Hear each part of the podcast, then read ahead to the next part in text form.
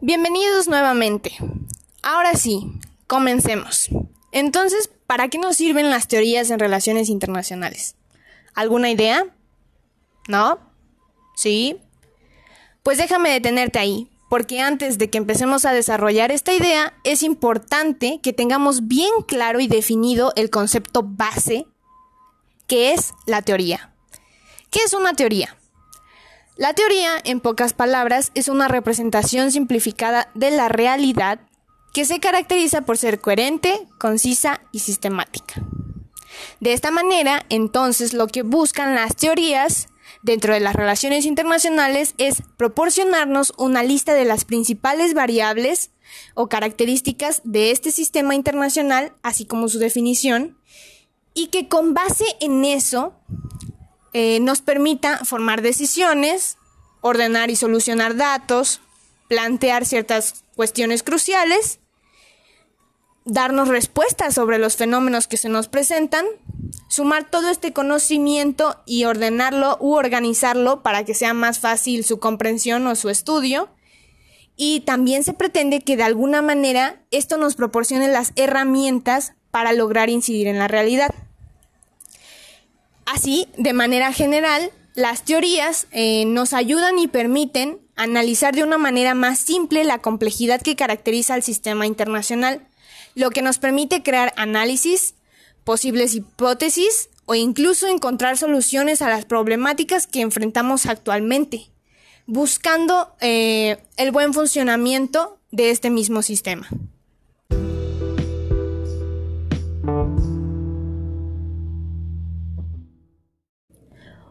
Explicada la importancia de las teorías, también debemos de conocer cuáles son los retos, eh, desafíos a los que se enfrentan actualmente para explicar los acontecimientos internacionales. Desde mi punto de vista, el principal reto es la complejidad.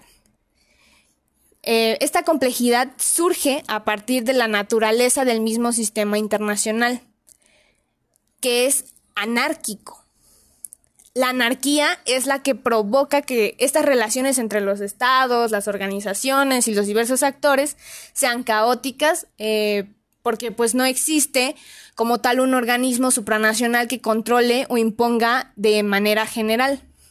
A lo que me refiero es que no hay un monopolio de la violencia legítima. Así, eh, todas estas relaciones se basan en los principios de buena fe o en los de la soberanía.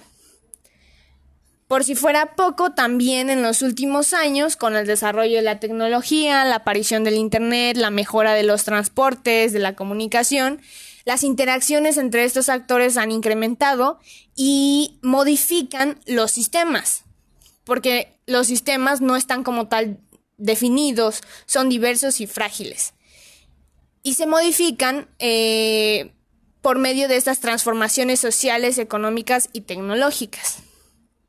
Además, se ha dado la aparición de una pluralidad de actores colectivos nuevos que se suman a uno de los tantos factores que tanto al interior de los estados, organizaciones o instituciones, como en sus relaciones, tienden a modificar las condiciones preexistentes de lo que es el sistema internacional, haciendo que entonces los posibles resultados e implicaciones de sus acciones o decisiones sean infinitos, lo que hace muy difícil eh, este, el estudio, ¿no? Las relaciones internacionales se dan en un espacio multidimensional, lo que hace que los temas sean bastante abiertos y por tanto su complejidad aumente.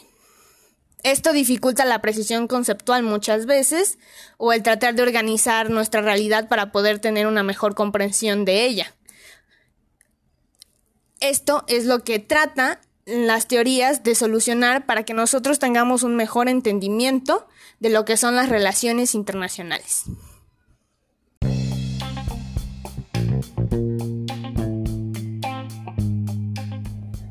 Así finalizamos un episodio más de Herreitas por el Mundo.